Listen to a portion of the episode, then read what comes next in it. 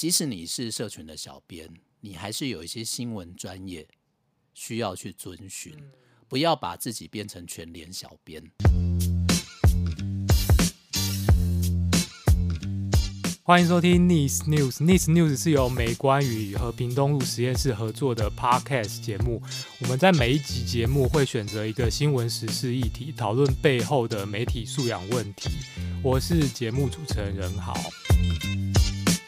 如果大家还记得的话，大概两个月前，呃，我们有录了一集节目，其实在讨论，就是那个时候有一件事情，就是公视 PNN 的小编他发了一个。就是跟新疆相关的新闻，然后因为他的贴文的内容好像只有截取到中国央视的一个片段的内容，所以就引起大家的为之公愤。这样，那我们那时候有讨论这个问题。那后来，因为我们也在思考说，是不是可以把这个问题再延伸出去，去讨论说，因为现在台湾的新闻媒体。大多都有经营粉丝团嘛，那他们的新闻小编其实在这中间其实是一个很重要的角色。那我们今天邀请到是正大新闻系的刘昌德老师。好，大家好，现在才换我说话。对，那昌德老师在今年年初有发表一个研究，叫做“小编新闻学”。那他讨论其实就是就是在社群时代。这样子的一个小编的角色，怎么去影响到的这个新闻专业？他怎么去变化这个产业？那昌德老师本身也是报道者的董事长，对，然后他其实对新闻的新闻工作者劳动的情况也一直很关心这些问题。那我其实，在一开始要来聊这个问题的时候，我们会稍微往时间点往前拉一点，就是我在。大概是三四年前开始在美观工作的时候，其实我们就开始慢慢会发现，这个小编在贴文的这些东西会影响到乐听人在在接收新闻资讯，就它其实有很多问题。然后我们一直有在讨论这件事，就是那样是不是应该来去强调说，在自律或是在新闻的伦理上面，是不是应该要要求小编有一些呃相对应的遵守的规则？那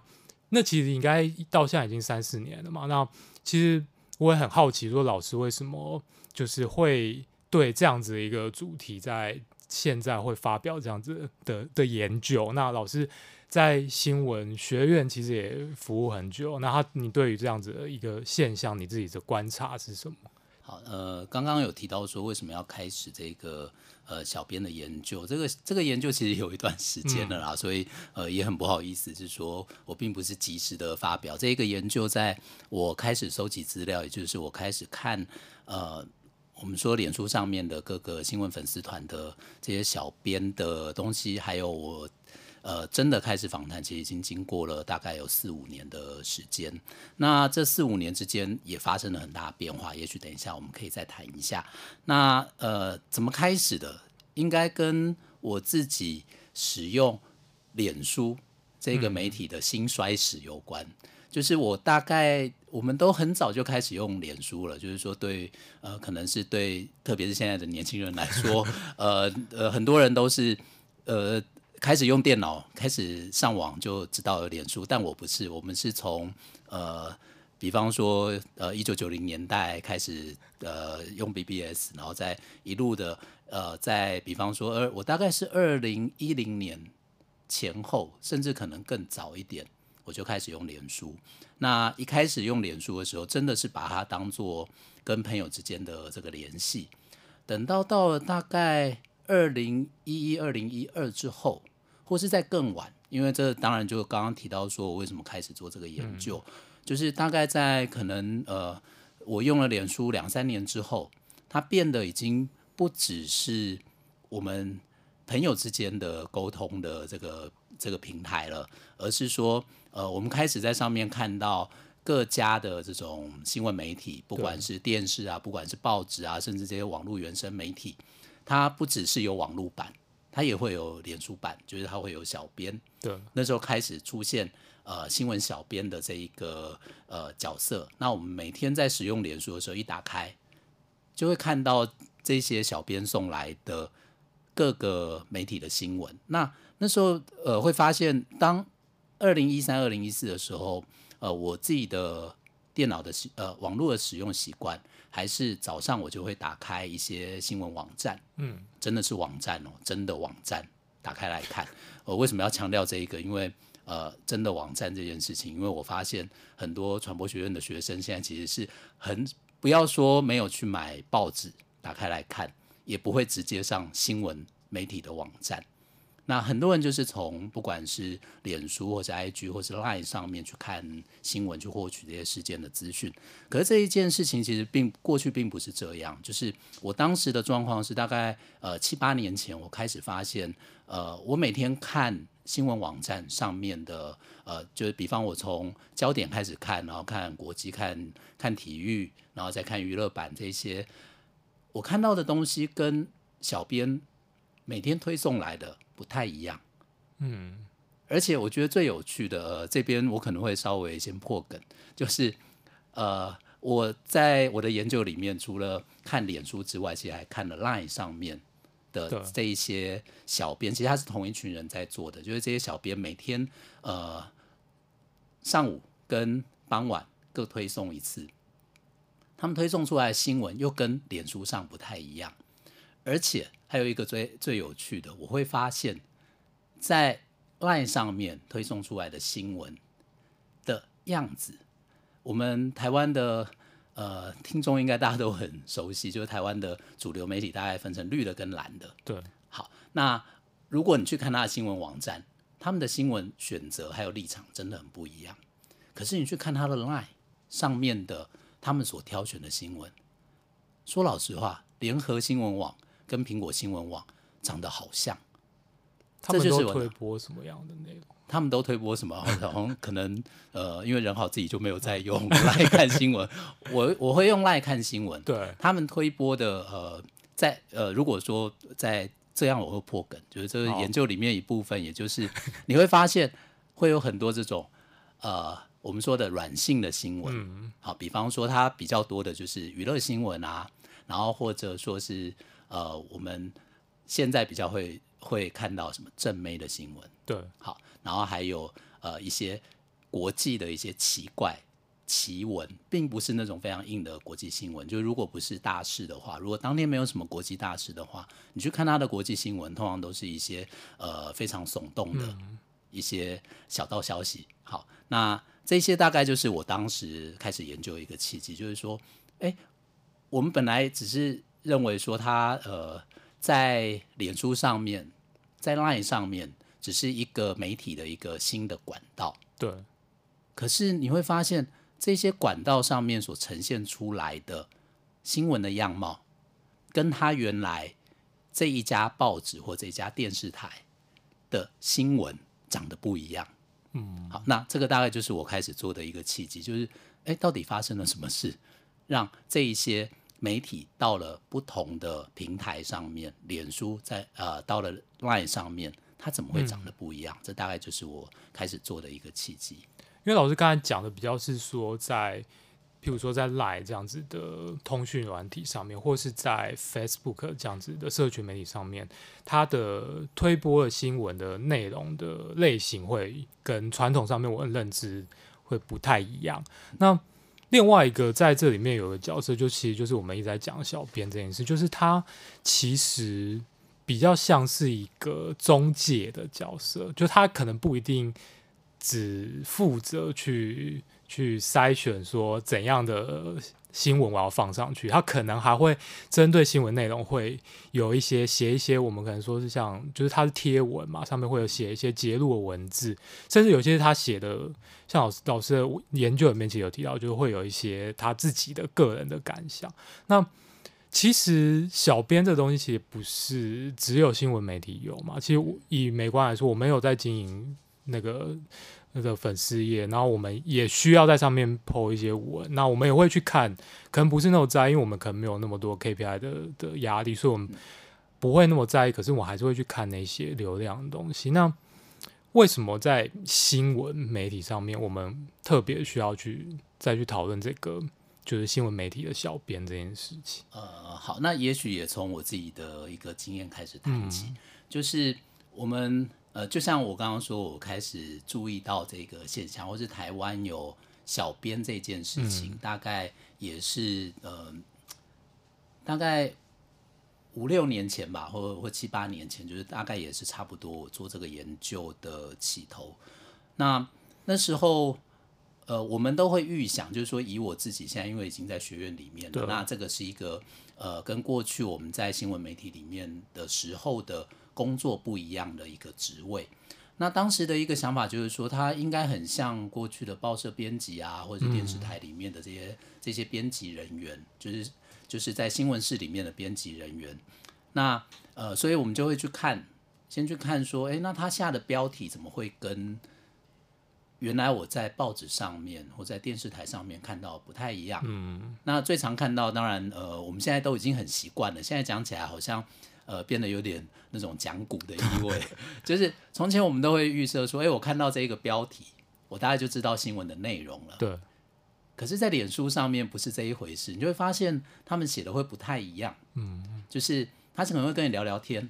然后会说，呃，就会说，呃，我现在要去吃午餐了之类的。对。就是说，呃，比方他这个小编一定会有一个昵称嘛，什么那边要去吃午餐了这样子。那你就会想说，哎。这个也可以写哦，那这些这些还蛮有趣的。那本来想说，哦，那这些编辑能够做这样的调试，还蛮厉害的。就是他从过去这种下标题的编辑到呃这些新的手法的操作，嗯、后来才发现自己真的是太外行了。我是在一个课堂上面在跟同学聊天，那呃。同呃，就跟同学聊到说小编的这件事情，嗯，马上就有个同学说，老师那一则是我做的，他是打他是攻读哦，他是攻读，我已经忘记他是哪一家媒体的了，哦、就是当时也不是一个在讨论新闻的呃场合里面，因为我的课并不总是新闻嘛，对对对，对，那只是说正好讲到，我也忘记是哪件事了，哎，我才非常的惊讶的发现，原来很多同学就是那时候是不止一个，我那是研究所的课堂。不止一个同学在兼差当小编，后来我就真的去问了，就到了那个呃，我开始做访谈的时候，那问了这些这些，不管是主流的报社或是电视台，那他们会有一些小编，的确是从过去的编辑室里面做编辑出来的，但为数很少，大部分他们都去找。年轻刚毕业的，或者他们做不完，就是呃，他们的编制通常这一个呃小编的所在的这个编制啊，它不会很大，然后会、有那个时段无法 cover，他们就去找了很多工读生、兼差的工读生来。所以小编这个工作呢，其实在传统的新闻室里面，第一个它没有，它是新长出来的；嗯、第二个，其实大部分过去。做新闻的人不知道怎么做小编，对对对对，做不好。他们那时候在访谈的时候，也有一些呃比较资深的这个新闻工作者啊，就是他可能编辑出身的，他就会跟我抱怨说，他实在不会。他说我不想跟读者聊天啊，为什么要为什么要一定要跟读者这样聊天？当然他也就学了，他意思就是说，呃，这跟过去他做的工作不太一样。然后我们在。比方说，报社里面的这些小编的工作，就很多会是年轻人，嗯，刚毕业或是还没有毕业就来兼差。它就是一个跟过去我们说的，可能二零一零年以前，至少在台湾的媒体、新闻媒体的这些从业人员，其实它是两个不同的群体，或者说两个不同的世代。嗯、我觉得这个是这个小编的，呃，当时我在做这个研究的时候所发现的。现在大家都会觉得这很正常，但是当时对我们来说，哎、欸，真的是一个全新的一个工作，一个角色。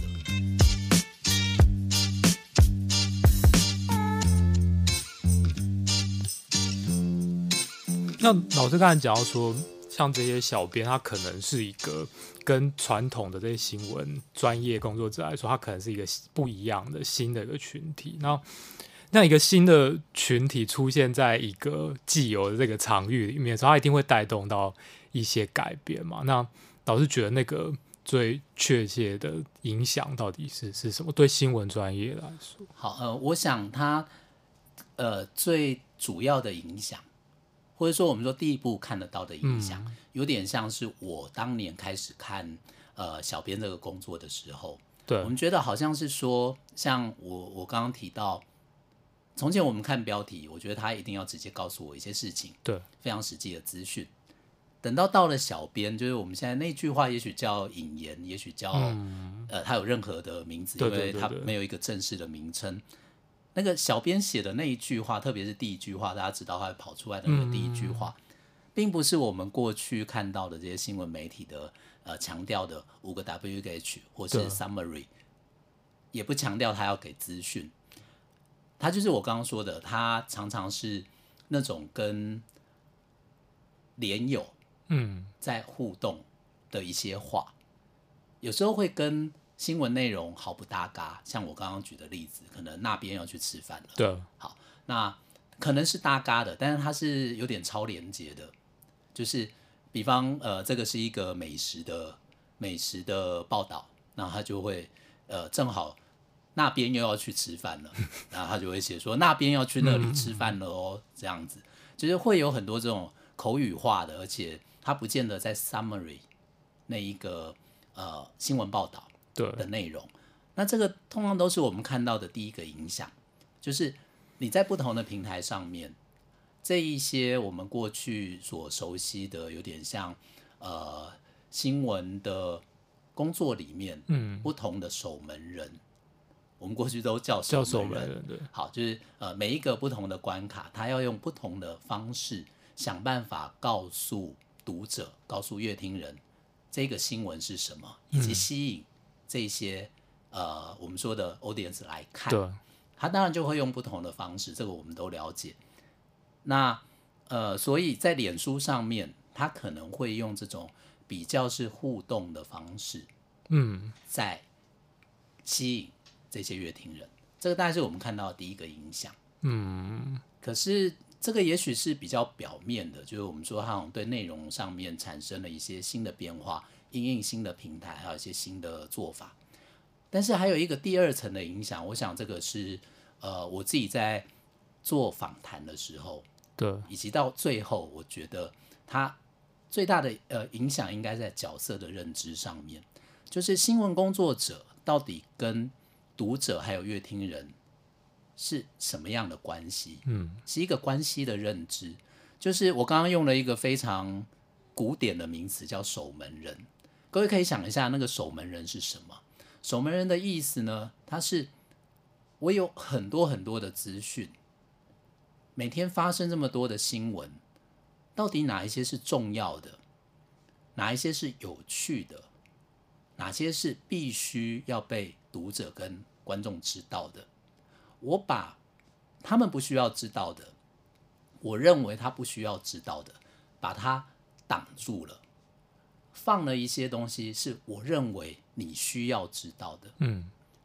那这样的角色是什么？这个这个呃角色对于过去的专业新闻工作者来说非常的熟悉，就是我们过去呃记者去采访，然后决定哪一些新闻我要写，到了编辑台上面。编辑在看今天这么多的记者来的新闻，我决定哪些东西我放上去，哪些东西我不放上去，然后最后我下标题，再让这些读者看，我们在帮读者做判断。嗯，就是我是一个专业的工作者，我懂新闻，我知道这一个社会里面你需要知道什么，对，以及你不需要知道什么，这个就是一个专业者跟。我们说的也许是普罗大众之间的关系，就我来告诉你，我有点像是一个精英的角色，嗯、我帮你过滤，我帮你把这件事情说给你听，说清楚。那这个是过去的编辑的角色，可是小编的角色不是这样。我刚刚说在那个脸书上面，他跟你是用连友的方式，嗯，来沟通。各位也可以想象一下，如果你用脸书，你用 IG。你的朋友老是要来教训你，跟你说：“哎、欸，我觉得你需要看这个哦，你要看我的照片。”这没有人要看。对啊，我们通常都是哀求，对不对？就是就是，只要点有一千个赞，我就怎样怎样，对，对吧？这是一个那种朋友跟朋友之间交心的过程。我觉得这里面最大的差别就是，呃，第二层的这个转变就是，小编带来的是一个新的文化。对，新闻工作者不再是一个精英上对下的角色，而变成了我跟这些读者是连友。嗯，我们是用朋友的方式在沟通。这个事情你需不需要知道，不由我决定。但是我想要你知道，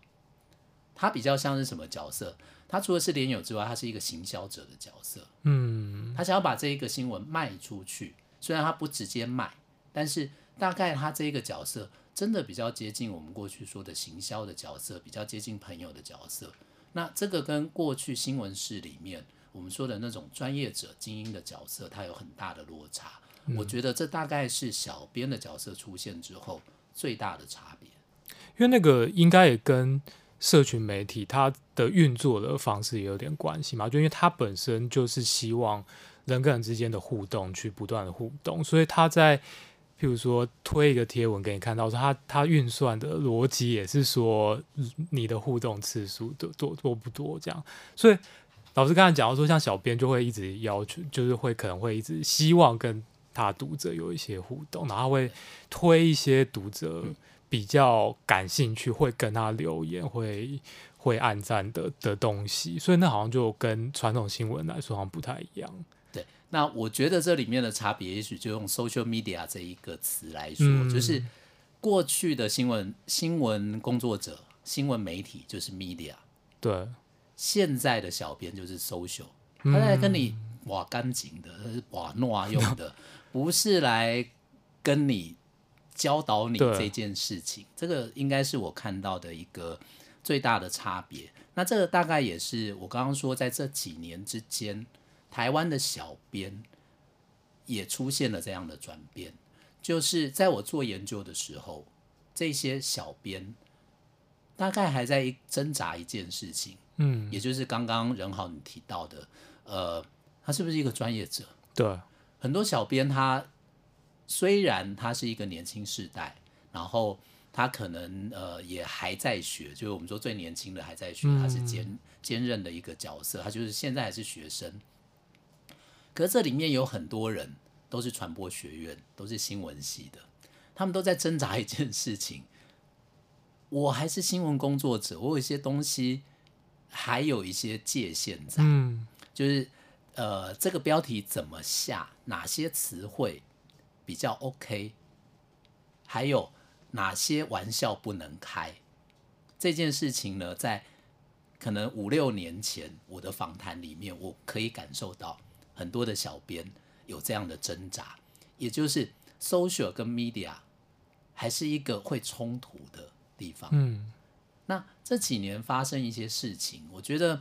也许对我来说是，呃，我刚刚仁豪在跟我说那个我今年发表这篇文章哦，因为他写很久了，那写到久到什么程度？就是那个呃四五年前做的访问，到了我要我把这个东西写完的时候，就发生了那个，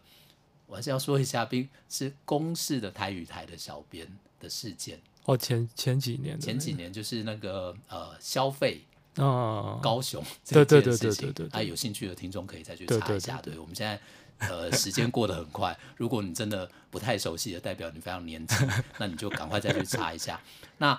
呃，我意思是说，公视台语台的小编啊，也不止曾经做过这一个、呃这样的一个贴文。他最近还有一则贴文，我想大家就会比较熟悉了。这个不那么政治，嗯，这一这个贴文是跟我喜欢看的职棒有关，嗯，就是呃今年的那个季赛里面啊，就是呃桃园队跟兄弟那个呃起争议对对对，他在比赛里面因为本垒的攻防，对，然后怎么判决都不利兄弟。对，当时兄弟的球迷是这样认为的啦。当然，呃，我们不能说裁判怎么样，嗯、但是呢，但是呢，很多兄弟的球迷就认为这个裁判不公平。大家都知道，球迷都不理性，我也不理性，我是球迷，我也不理性。好，但是呢，在那个过程里面，呃，很多人就说啊，那到底怎么都是桃园队在裁判的判决里面或呃，就是是比较占优势的啦。嗯、那当时就台语台的小编就发了一个。球是圆的，那个圆呢，就是桃园队的那个圆。对，他这样写。那台语台的小编也不会这么呃没有脉络就写上去，因为他是台语台嘛，他就教大家说，如果球是圆的 round 的，那个台语要怎么讲？叫圆耶，嗯，球是圆耶。啊，如果要说球是桃园对那个 monkey 的球是。那个怎么讲？我忘记了，那还是怎么？现在不要，这个不是台语的教学。好，总之呢，他发了这样的一个贴文，这个贴文很很有趣，其实很有趣，他抓了时事的梗，嗯，然后他也不是在做政治，对啊，可是他的确就就发酵，就是说他呃后来桃园队的那个领队刘介廷也抗议了嘛，那呃这件事情其实他真的跨过了我们过去说的新闻专业。嗯，跟社群媒体编辑的那一个界限，它真的就是一个 social，就是就是如果各位如果看那个球迷的这些贴文，嗯，公视台语台小编的这个贴文一点都不过分，对对对对，因为那球迷的那些贴文就或梗图就更夸张了嘛，那。但是呢，它不是过去我们说的新闻专业，因为如果你是新闻专业，你在没有证据的状况下面要做这种所谓裁判偏袒，嗯的这种指控，你要非常的小心。大概只有一个状况不用小心啊，就是我们碰到中华队碰到韩国队的时候，我们就把它说是裁判的问题嘛，对不对？好，可是这个是国际赛才可以这样，你在国内的职业赛你怎么可以这么快跨过那条线？那我觉得这个大概就是这几年台湾的新闻媒体的小编越来越小编的一个代表性，就是说他大概就是越来越往 social，嗯，越来越往行销，越来越往网友、连友这样的身份去靠近，嗯，那跟我们过去说的那个新闻专业，其实它会是一个呃，用学术的话来说，叫做两个文化场域。的不同逻辑，好，这大概是我看到的一个呃一个越来越明显的一个现象，大概也可以标志现在台湾的新闻小编的一个特色。嗯，因为老师刚才讲到这个问题，其实跟我最后一个想要来讨论的问题有点关系，就是公式本身在。就是对于公视台语台的小编的这些社群操作，他我记得他们之前其实有过一些讨论嘛。那那些讨论之中，其实好像也跟彼此怎么去看待说我操作然后获得关注这件事情有很大的关系。那回过头来就跟老师刚才讲的，就是比较接近的，就是说，因为现在好像不是像过去一样，就是觉得说新闻专业是一个这样子一个很。很稳固在那边的这样一个东西，那边它好像有一些转变。那我们对于这专业的看待有一些转变的时候，那我们在对于专业的一些要求和规范上上面，我们是不是应该会有一些不一样的想象？呃，我想这一件事情的讨论呢，在刚刚我们提到的呃一两年前的。有关韩国瑜的那个贴文里面有最多的一个辩论。当时这个事件其实我们应该叫他呃，通常是说小编捡到枪对对对的这一个事件里面，很多人会说，或是我觉得最多的是公视里面的新闻部的员工们，嗯，在讨论这个事的时候，都觉得你不只是一个小编，你还是公共电视的小编，或者说呃，公共电视新闻部台语台。无论它是什么什么词汇，总之它跟所谓的媒体的公共性有关的这样的一个角色，它也包含了新闻专业的这样的一个角色。他们认为说，你在成为一个小编之前，应该要是一个公共媒体的，或者说我们说新闻专业的小编。嗯。那这个大概会是呃，刚刚任豪说的这个问题的最简单的明了、最简单明了的一个回应，也就是。即使你是社群的小编，你还是有一些新闻专业需要去遵循。嗯，不要把自己变成全联小编。对，而你是一个公视台语台的小编，或是你是一个公视新闻部的小编，你的查证的呃功夫或者你的态度，对于事件里面不同当事人的态度，你的拿捏要比一般的粉丝专业的小编要再更谨慎。这个大概是我觉得，呃，在面对新闻小编的专业规范的时候，我觉得第一个可以提出来的，嗯，就是不要忘了自己在 media 那一个部分的角色。对对对。好，那这个大概是我觉得，呃，一般我们在新闻的专业的讨论上面可以给的建议。但接下来我也想帮刚刚我们说这些小编，嗯、可能大家觉得越界的小编说一下，呃，就是其实我们知道新闻专业它本来就不是一个一成不变的事情。那新闻媒体在这几年，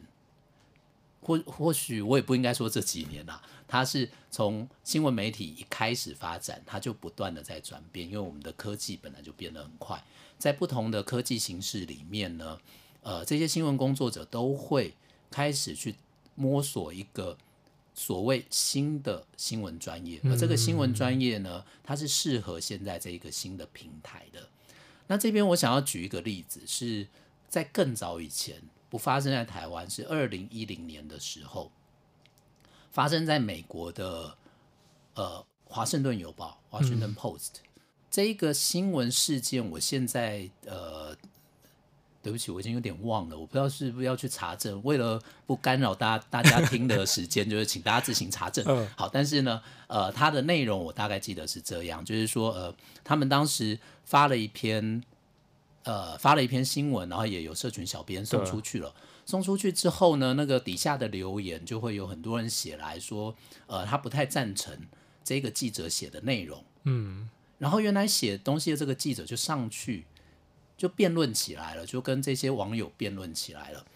后来这个记者呢就被他们的编辑室，可能是总编辑，可能是呃他的主管，嗯，就说你不可以这样子做。他们就列了一个准则，他们就认为说，呃，在脸书上面的这些留言呢，他们认为记者不应该去跟他们打比战。嗯，为什么不应该打比战？他们的认知是把这些留言的地方看作像是过去的新闻呃报纸里面那种呃开放给读者来信。嗯、他说：“你让读者来信是让他表达他的意见，不是来跟你吵架的。嗯、你不可能人家写信来，你回信回去说我觉得你说的不对。啊、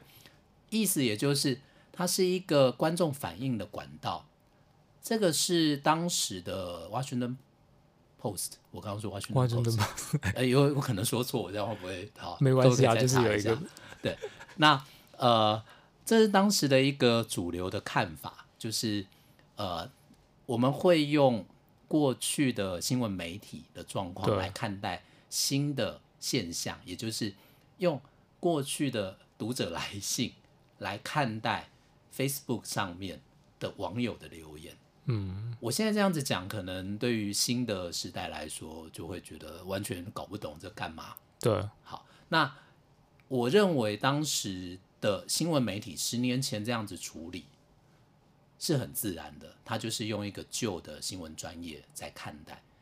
可是现在，如果我们继续认为说网友来留言没有要跟你讨论的意思，嗯，这就大错特错了。除了网军之外，很多人留言是想要看到。这一些不管是小编，不管是记者，什么能够回应他，因为他就是一个讨论的过程。虽然我们的讨论可能不理性，好，那我的意思是说，在 social media 上面，我们需要再去讨论什么样的规范，什么样的准则适合小编这个角色。嗯、他不只要守住 media，他更要 social。对我来说，这个当然更难一点。但是我的意思也就是，我们不要老是拿旧的那样的一个呃大众媒体时代的准则，硬套在现在 social media 上面的新闻小编身上。那这里面呢，包含从前的新闻工作者有责任，新的这一批小编也有责任来。做出一个新的专业规范，而这个专业规范并不是直接移植过去的新闻媒体的做法。嗯、那怎么样有一个适当的跟网友的互动？我仍然认为它会有一条线，但这条线在哪里？我觉得不止我不知道，我不清楚。现在的小编，现在的新闻工作者也还不清楚。嗯、我们现在就在这一个过程里，我们怎么在脸书这一个主流已经成为主流的一个平台上面，重新找出所谓的新闻专业？嗯，这个是小编的责任，更是新闻媒体主管们，嗯、还有我们这一些资深的新闻工作者共同的责任。老师刚刚讲的很关键，就是新闻专业这件事不是一个。一个固定的，好像不会变化。它其实随着这个时代在在改变，然后其实应该也要因应时代变化有一些有一些调整啊。可是，其实我们现在看起来，好像如果我没有搞错的话，我们其实台湾的新闻媒体对于小编的这些规范，好像还没有太多的讨论啊。对，那我们其实应该大家作为阅听人，其实应该要更关注的就是这这件事情，就是其实我们的新闻媒体好像。比较少去在意到这件事，他们还好像比较多还是去追求这些在社群上面的流量。那我觉得那是所有乐天人都应该要关心的事情。那今天很谢谢常德老师来参与我们的讨论。那我们这一集节目就到这边结束了。那大家下一集节目再见，拜拜，拜拜。